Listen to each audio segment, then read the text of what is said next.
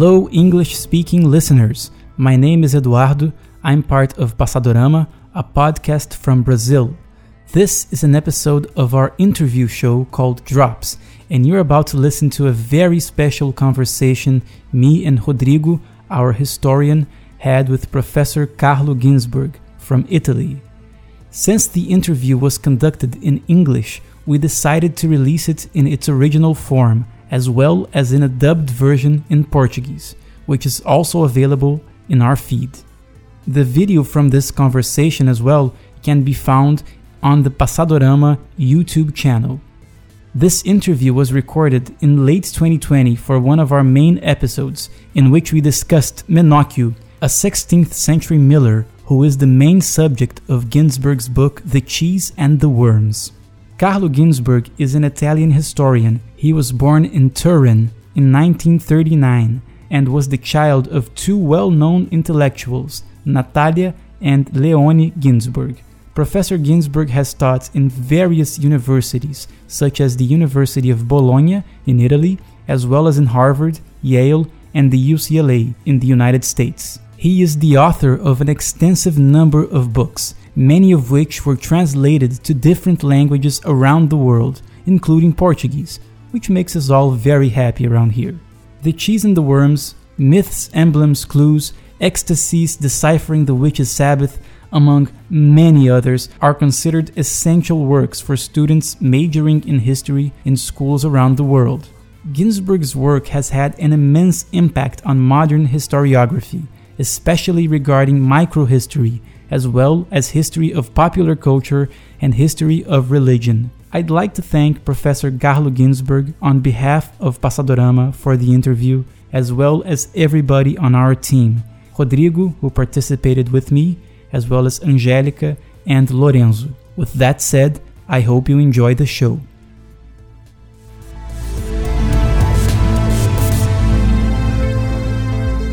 First of all, how are you? Are you feeling fine? Fine. Yeah, I mean the situation is difficult everywhere, but uh, you know, yeah. Yes, you've been an isolation. A very privileged situation, as you can understand. I mean, uh, surrounded by my books, uh, there are my, an excellent library which is open, you know, and I'm glad to be involved in those conversations like this one. Uh, that's that's nice to know. I actually have your book over the over here, The Cheese and the Worms. Yes. I, yeah, Rodrigo has one as well. Yeah, right. Mine is older. Yeah, this book I I borrowed it from my mother-in-law a couple uh-huh. of years ago, and I don't know if she remembers that I have it. She's gonna uh-huh. find out through this interview, so I'm curious to see her reaction. Yeah. As I told you, we're a podcast from Brazil. We talk about history, culture, and politics and we're vi- making a very special show about the cheese and the worms. And we're deeply honored to have you with us. Your work has been a huge inspiration for us throughout the years. It really means a lot, a lot to us to have you here. It's a really special occasion for us. Thank Thank we're you. a little bit starstruck actually because in Brazil, in the history world, you're kind of a, a rock star. well, I'm flattered, of course. so I'll okay. hand the first o- question over to Rodrigo. Okay? Yeah. Okay. Thank you, Eduardo. Uh, Professor Ginzburg, first of all, I would, I would like to thank you for this interview, not just uh, in the name of Passadorama, but as a historian. Uh, when I started uh, as a history student in 1998, mm. O Queijo e os Vermes was uh-huh. the first book I acquired. Uh, uh-huh. it, it was the subject of the modern history final exam. Uh-huh. And at the time, I had a little glimpse of the countless possibilities and horizons that could be opened up through historical research. And mm-hmm. being able to talk to you today is a great honor, but I will try not to be too emotional. Okay. Uh, I will pass to the first question. Mm-hmm. Uh, in one of your books, this book, História Noturna, yeah. uh, one of the, my favorite books of all time, and uh, you wrote that uh, to research the past is to journey into the world of the dead. It's the last sentence of the introduction. Yeah. Uh, w- well, by means of one of these journeys, you managed to introduce us to Domenico Scandella, Menocchio. Uh, so the first question I'd like to ask you is, is uh, why did you choose to write about this particular individual?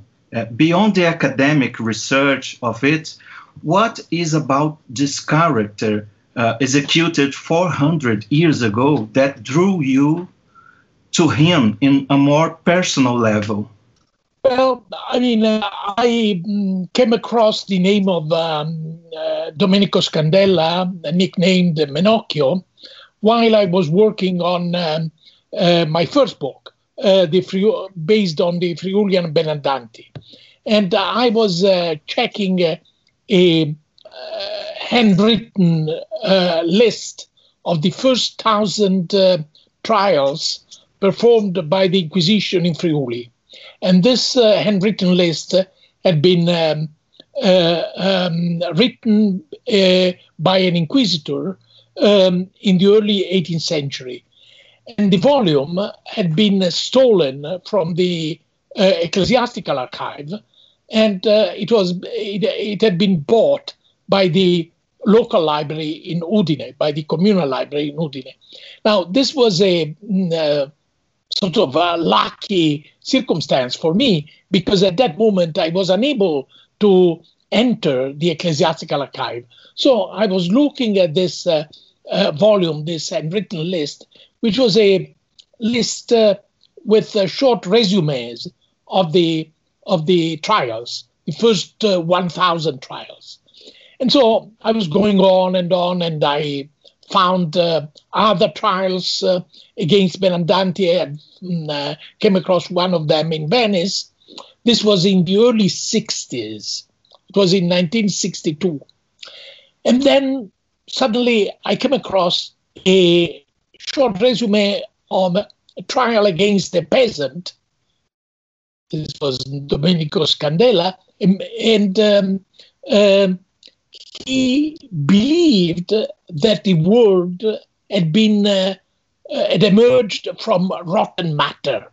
There was no mention of worms, but I was struck by this. I mean, it was the anomaly which struck me.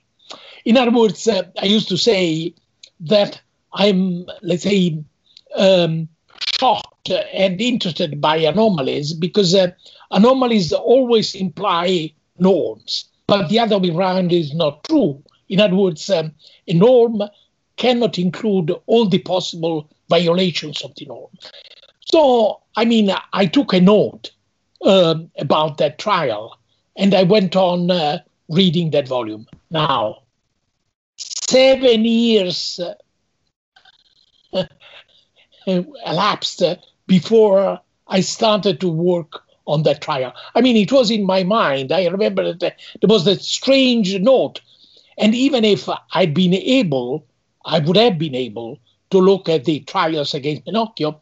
I was working on the Benandanti, then I worked on and, uh, something else. And then all of a sudden, I had started to teach in Bologna and I decided to go to uh, Udine and I started to read the trial. Now, um, those trials, in fact, there are two. Now, I mean, I say the anomaly. Actually, um, uh, that anomalous idea about the, uh, let's say, emergence of the world from rotten matter was just the beginning because then I found uh, many other anomalies, starting from the fact that Menocchio was able to read. Now, this was completely unexpected. And then what did he read? And then I mean, uh, all kind of books, including Boccaccio's Decameron. So, I mean, um, I was um, really taken by this, and then taken by that man. Taken by that man. In other words, um, uh, there was something about uh, him uh, which was completely mesmerizing. And uh, then I tried to convey this kind of uh, emotional and intellectual relationship between myself and him in my book. So yeah, uh, that was uh, let's say the. Mm, I'm trying to uh, answer your, your your your question, but uh, there were many other possible answers, if you like, more uh, answers. Uh, it was great. Thank you, Eduardo. So the cheese and the worms influenced a whole generation of historians here in Brazil. Most interestingly, it managed to reach beyond the traditional academic spaces. Since its release in the 1970s, the book has has spawned uh, theatrical adaptations around the world as well as a film in Italy, and it remains popular to this day even among non-specialized readers, uh, people who aren't history students and professors. Why do you think that Menocchio's story still resonates with readers to this day? And what do you think that says about our world today? Well, um, a new edition of the book has been published in Italian uh, um, last year, I, I, I, believe, or no, maybe just a few months ago. And actually, I added a postface. And um, in that postface, um, I also tried to uh, answer um, the last part of your question. Because, first of all, I said, uh, okay, um, there are all those translations, and I'm obviously extremely pleased by that. Uh, and also by the fact that uh, not only professional people, professional historians, uh, read the book, but even, uh, let's say, a larger audience. And this was, let's say, something which was part of my project in a sense.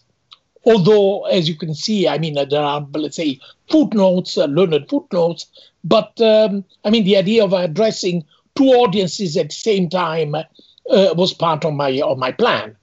Now, um, I think that, uh, let's say, the main reason for this, um, let's say, reception, wide reception, was uh, Menocchio's personality, uh, as I mentioned earlier.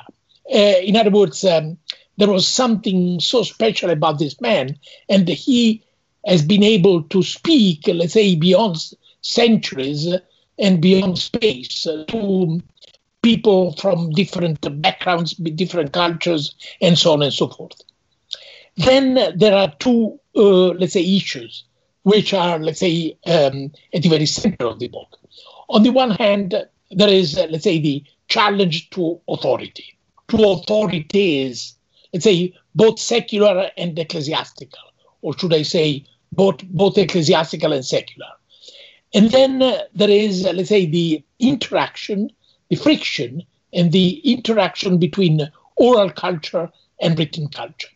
Now, both issues uh, are, in a sense, translatable insofar as, uh, let's say, they can be immediately understood and in some way experienced, uh, um, maybe through generations, in uh, let's say the let's say nearly the entire globe, uh, and so all cultures can experience, uh, let's say, this idea of uh, uh, challenging authorities on the one hand, and I mean a large part of the humankind went through this interaction between a an oral culture and uh, written culture.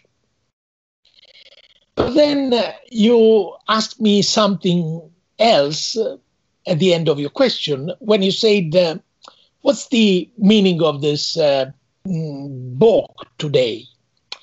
Now, at the end of, uh, of my of my of the introduction, um, I mean, when in my in the first edition of my book in 1976, I said that on the one hand, Menocchio is um, kind of contemporary, but on the other hand, is uh, belongs to a completely different past, a past which has been uh, erased. And uh, I also mentioned uh, uh, a sentence by Walter Benjamin um, about, let's say, the recuperation of the past um, in through um, a redeemed world. And I said, turning the sentence uh, from a messianic tone into a secular tone, I said, uh, redeemed, that is, uh, liberated. But then after um, uh, nearly 50 years, uh, I can also say something about, uh, let's say, the um, let's say the potential use of this uh, of this book today. And uh, I mentioned global history. In which sense? Well, um, an Italian historian uh, uh, wrote an essay uh, saying that um, uh, the notion of popular culture, and he made uh, an explicit reference to my own works uh, on the on that on that topic. It's a sort of let's say outdated topic. it has no in- interest anymore. And I said, this seems to me myopic to say the least in which sense?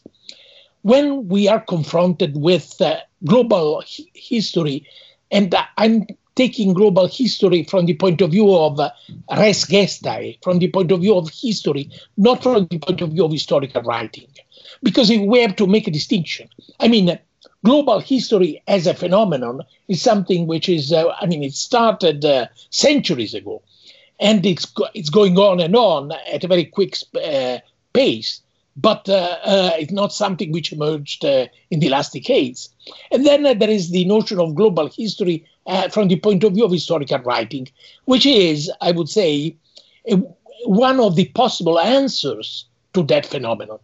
So I'm, let's say, mm, um, taking into account global history as a phenomenon, and I say, when we are confronted with uh, continents like the Americas, Asia, Africa,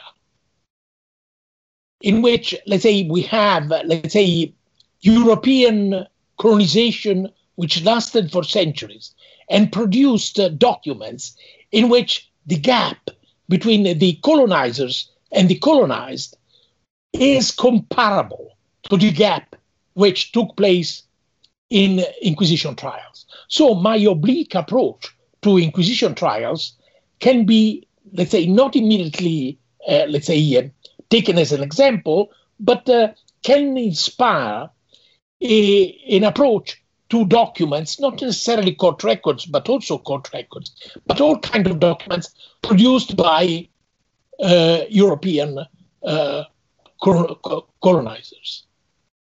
So, in that sense, I think that, uh, let's say, this book has possible use uh, can inspire uh, different kind of research.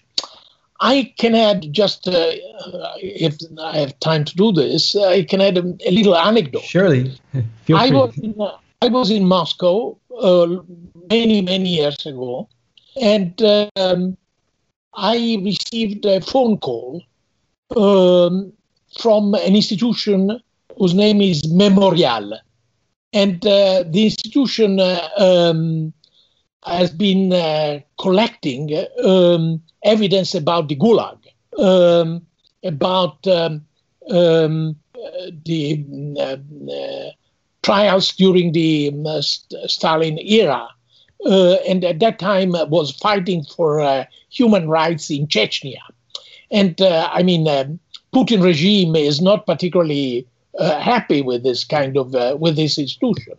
So I mean, I was familiar with the name of Memorial, and they said, uh, and I said, but why are you calling me? I was surprised, and they say, um, we would like to have a public conversation with you.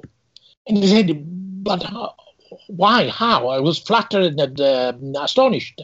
And they said, we read your essay, The Inquisitor as Anthropologist. And uh, we would like to have a public debate on this.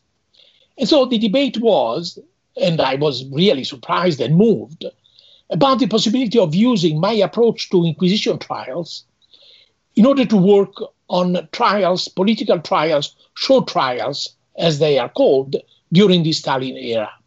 So, I mean, historians work using analogy, analogies, you know. That's that's amazing. I didn't know that story. Actually, your book has inspired similar works here in Brazil as well by other historians studying different individuals during colonial times here in Brazil as well. I think Rodrigo knows better than, than I do about it. uh, professor, the, the, next question uh, will follow the the same path of your last answer.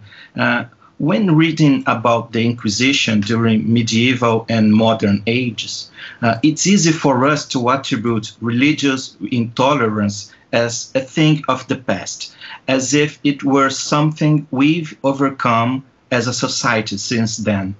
But unfortunately, as we know, religious intolerance remains present to this day.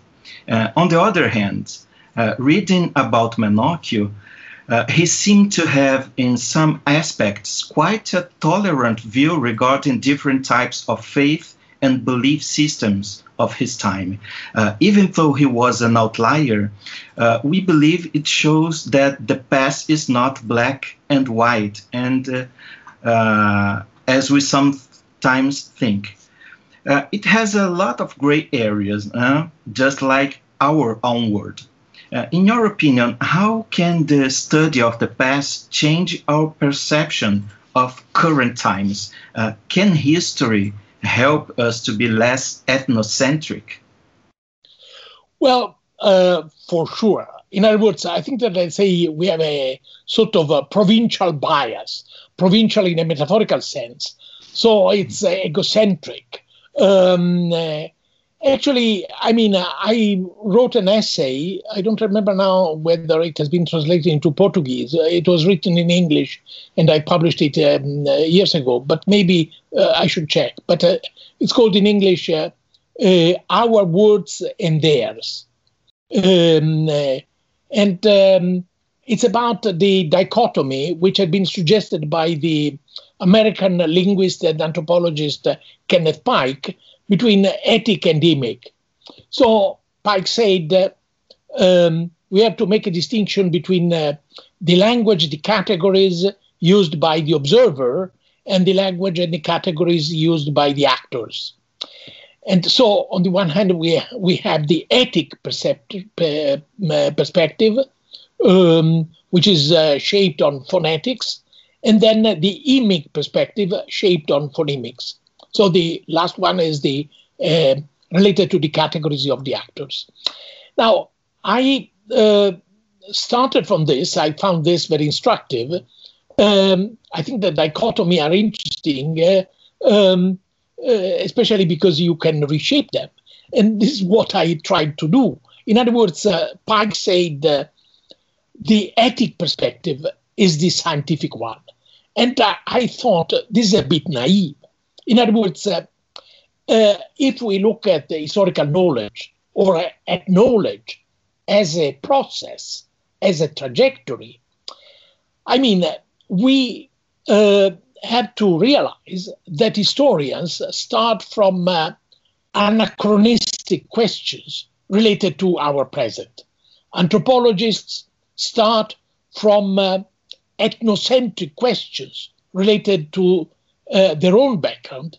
And we could even say that when we are engaged in a dialogue with an unknown person, there is an, a, tendency to start from uh, categories which are, let's say, related to our own experience, instead of trying to learn from uh, the our interlocutor or from uh, um, documents about the past, documents about uh, other cultures. But this learning is possible.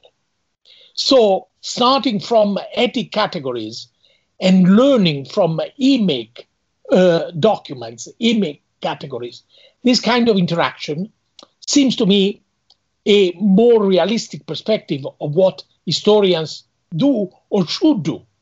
I say I say should do because if let's say historians project their own categories, they behave like ventriloquists. So it must be more complicated than that. Thank you. Uh, Eduardo? Um, Menocchio lived in a world which was rapidly changing, mm. in large part due to the invention of the printing press, which revolutionized communications and knowledge in current times, a lot of the uh, political and cultural and social transformations we are living through, well, they they as well have a close relation to another communication technology, which is the internet. More than ever before, we are routinely bombarded with tons of information. And taking into consideration the recent discussions about fake news, alternative facts, and conspiracy theories like the flat earthers, how do you think the internet in- impacts our relationship and understanding of facts and sources? Well, I mean, I've been reflecting on this topic for many years. And many years mm-hmm. ago, I wrote a little essay uh, in Italian. Uh, there is an English uh, abridged version, but uh, the essay is called uh, um, in Italian Conversazioni con Orion. Orion was the name of the software of the UCLA uh, library. And I, I, mean, I mm, argued that um, there are different uh, uses of internet and uh, there is a i mean uh, everybody including myself is certainly using internet in order to find uh, answers to our questions but there is also a different more oblique more sophisticated possibility to use internet in order to find unexpected questions and then more unexpected questions. And then, I mean, a trajectory which ultimately will send us to a library, to a book, or to a book on internet, who knows. But uh, it's possible to construct a research um, starting from, uh, first of all, a sort of openness to the role of chance. I'm fascinated by, let's say, the fact that in Italian, um, caso and caso, a case and a chance, uh, are in fact uh, the same word, uh, both of them related to the Latin word cadere, to fall. And so I tried, I mean, I wrote a piece called the Chance, uh, Cases and Chance, and so on and so forth, um, because uh, I'm fascinated by the way in which uh, we may start from a deliberate um, creation of chance events, of chance uh, events on the screen, and then we may start from that. So noise, the technical word, which is, uh, let's say, a target for uh, uh technicians. In other words, uh, technicians working on internet, they would like to avoid noise, becomes, in fact, in my perspective, also a possibility of research. And so we have to create noise in order to look for something more specific. But there is this openness to chance. And this seems to me important. I remember that, that at the end of my little essay, I mentioned, uh, uh, first of all, a famous passage by Leonardo da Vinci when he said that a young painter must learn to look at uh, moisted walls in order to discover landscapes, faces, and so on. Fascinating. And then I also mentioned, uh, let's say, um, uh, the Max Ernst, the surrealist painter, who used to um, take objects and um, to take a piece of uh, thick paper and then uh, to create uh, frottage, in other words, to um, um, to to create a sort of um, visual counterpart of this um, chance assemblage. So, I mean, uh, I started. I mean, I ended with those examples, but uh, you may easily translate this into uh, one's research. And actually, I gave a couple of examples. I can go on, but maybe this would be too long. well, you can take your time if you if you feel like it.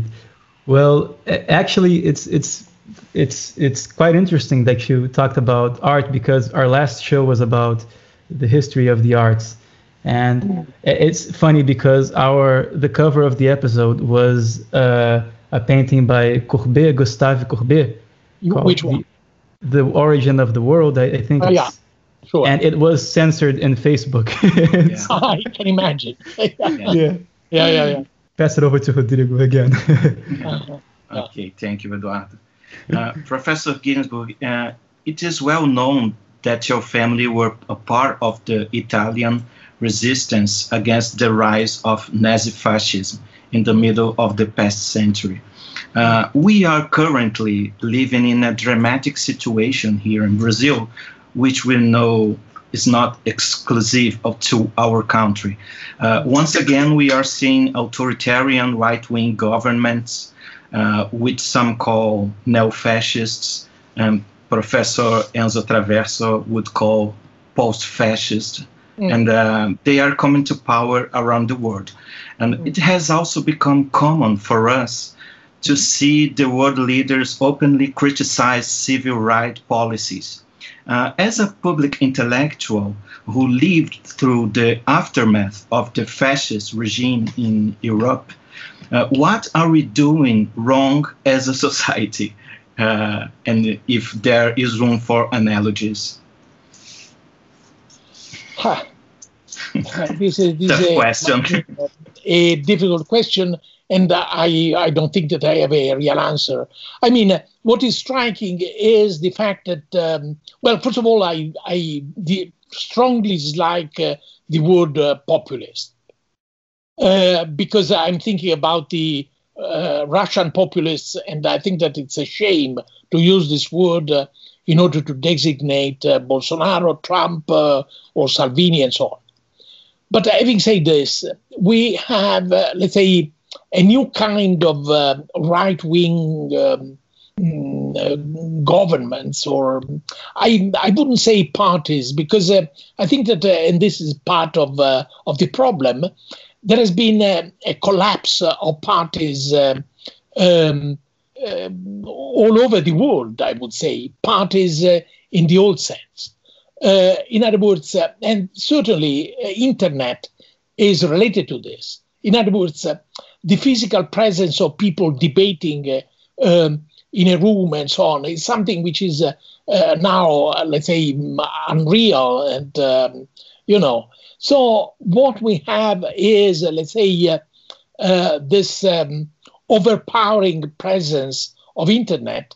And there is no doubt that the leaders I mentioned before um, have been able to use internet probably in a more effective way than, uh, well, I would hesitate before saying the left, because I wonder whether the left uh, exists as such. Certainly, I mean, this is a question uh, as far as Italy is concerned, but not only Italy. So the use of internet is extremely important. And you mentioned uh, fake news. I think that, uh, and I say this, I wrote this in several occasions, that let's say um, the fight against fake news is extremely important, and we have to use a kind of electronic philology in order to fight against fake news. The model I used to mention is uh, Lorenzo Valla's uh, treatise on the donation of and against the donation of Constantine. So, in the 15th century, this Italian humanist wrote a, a a, a little treatise against uh, a document, an ecclesiastical document, which, uh, um, let's say, spread the, we would say today, the fake news that Constantine, the Roman emperor, before dying, uh, gave one third of the empire to the church. Now, Valla demonstrated that this document was a fake and he used uh, a let's say kind of mixture of different um, uh, tools, including anachronism. In other words, linguistic anachronism as a clue of the fake. Now, it seems to me that we have to learn from this text. In other words, uh, to debunk, to destroy fake news is possible. And I think the philology, in a broad sense, should be used as a tool. And we have to teach people, starting from young people, to use philology in this sense. So, um, as I said several times, if we lose the notion of truth without quotation marks, we are lost. We are lost, and it's clear that we are defeated because uh, the, let's say, the winners will be Bolsonaro, Trump, Salvini, and so on and so forth. That's clear enough. So, truth, truth, and the ways of uh, fighting for truth, uh, starting from philology in this broad sense. Thank you, Professor. And I will follow the the social dimension of your answer, and I will make another question about this. Uh, there's an article of yours that was recently published here in Brazil in which you write about shame. Yeah. Uh, in the text, you discuss shame as a feeling that binds individuals collectively in a society. Uh, yeah. Here in Brazil, we have a we have a great expression which is vergonha na cara. It means literally shame in the face. Yeah. I think it's because the blush. Uh, yeah. To put in context, when someone says or does something they know is wrong, it's common for us mm. to respond to that by saying, You have no shame in your face. Right. Uh, something like that. In yeah. that respect, uh, having shame is somehow considered quite a valuable moral quality to have in our society. Uh, with the advent of the internet and of the social media, which currently intermediate so much of our social interactions, uh, do you think it has somehow become easier for people not to share this collective feeling of shame or not to have vergonha na cara? Well, I mean, it is a very good good remark because uh, I think that, in a sense, uh, let's say, internet create a distance uh, which is uh, very different from my physical interaction. So the very act of blushing is something which is, um, let's say, invisible on uh, on internet, so to speak. Um, but uh, I mean, when we take shame um, at a broad, in a broader sense. I think that this uh, makes still sense, um, even in the internet era. Um, you know, I mean, uh, I um, many years ago I started. Uh, this was the the beginning of uh, the starting point of my little essay on shame. I say to myself, why am I ashamed of Berlusconi? Mm. Now, uh, and the answer was not obvious. I mean, first of all, I didn't feel guilty. I mean, um, guilt is uh, being guilty is something completely different. But then I started to ask questions to friends of mine from different countries, saying, uh, uh, "Would you believe? Uh, would you accept the idea that one's country is the country we can be ashamed of?" And after a second, after a couple of seconds, they said yes you know, I mean, I was saying this when I was uh, uh, teaching in uh, in Los Angeles, and I was asking myself this on the basis of my reaction to Guantanamo. I was horrified by Guantanamo, but I was not ashamed. In other words, uh, there is a sense of belonging which is related to shame. Now, there are also exceptions. I remember that at the end of my essay, I um, quoted a, a very moving and troubling passage by Primo Levi about the Red Army entering Auschwitz. So let's say shame as related to belonging to the humankind. Okay, there is also this extreme possibility. But so at the end of my essay, actually, I argued for a notion of uh, an individual, which seems to me uh, potentially interesting, also because uh, it's incompatible with the widespread idea of identity, which I detest. In other words, I think that identity can be used at an emic level because there are a lot of actors using this notion, and uh, I mean, uh, both today and in the past. But the analytic value of the notion of identity is zero. I mean, it's a political weapon in order to create a boundary. But uh, I mean, if we start from this and we ask ourselves uh, something about ourselves, okay, I would say, um, I, uh, and in a way, I'm anticipating my answer, which would be an individual is the point of intersection of a series of uh, um, sets in a mathematical sense. So I belong to the humankind, I belong to the masculine moiety, I belong to, let's say, to, let's say, a small group of uh, uh, Italian professors retired from uh, American universities, and so on and so forth. And then there is that set, which has just one member, meaning the fingerprints.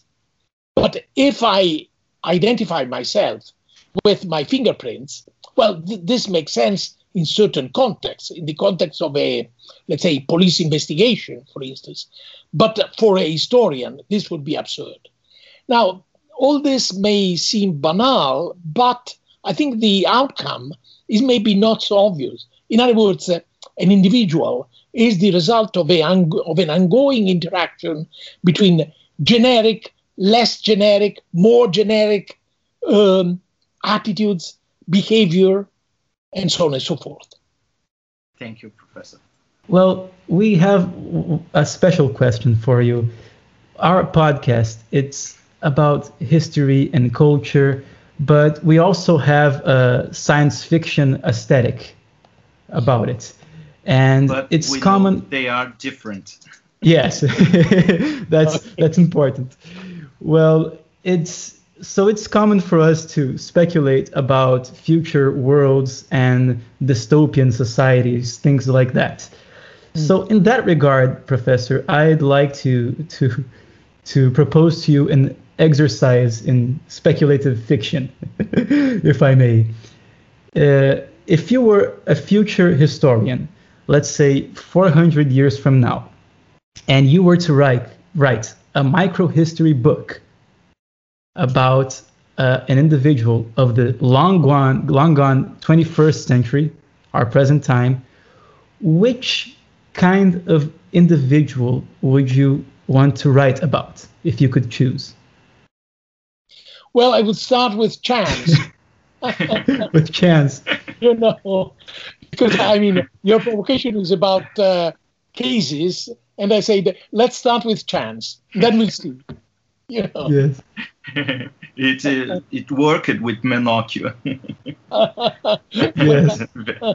yeah. And well, very I, well. I'm not saying that all cases are, are equally fruitful, but Mm-hmm. uh, I think that we have to start. I mean, I think that uh, let's say, and I'm projecting myself into this distant future, I will have to fight against uh, my biases. So my let's say um, uh, provincial in quotation marks attitudes starting from my own experience. And so I will have to uh, find something unexpected, therefore chance, you know. Yes, I imagine. well, well, is there anything else you'd like to add to our conversation, Professor? Well, I'm very happy about this conversation. It was uh, unexpected, full of chances. and so I'm very grateful. it was really a privilege to speak with you. And well, we, we'd like to thank you for your time, your kindness, and for sharing your knowledge with us. Thank We you, are grateful. Professor. It was a pleasure. Thank you. Rodrigo has an interesting t shirt that I gave him. Ah, yes. He gave me this T-shirt because Send me a picture. Yeah. Yeah. every That's fine. time. I'll send it to, to the, some members of my family. Okay. Uh, Okay. Every time in, in our show, and I Uh-huh. quote some of your work, and uh, Eduardo Uh, gave me this gift, this lovely gift. okay, We will Thank send you you a very picture. that's fun. Thank you. Thank you, Professor Ginzburg. Thank you very much, Professor. Bye. See you soon. Take care. Take care.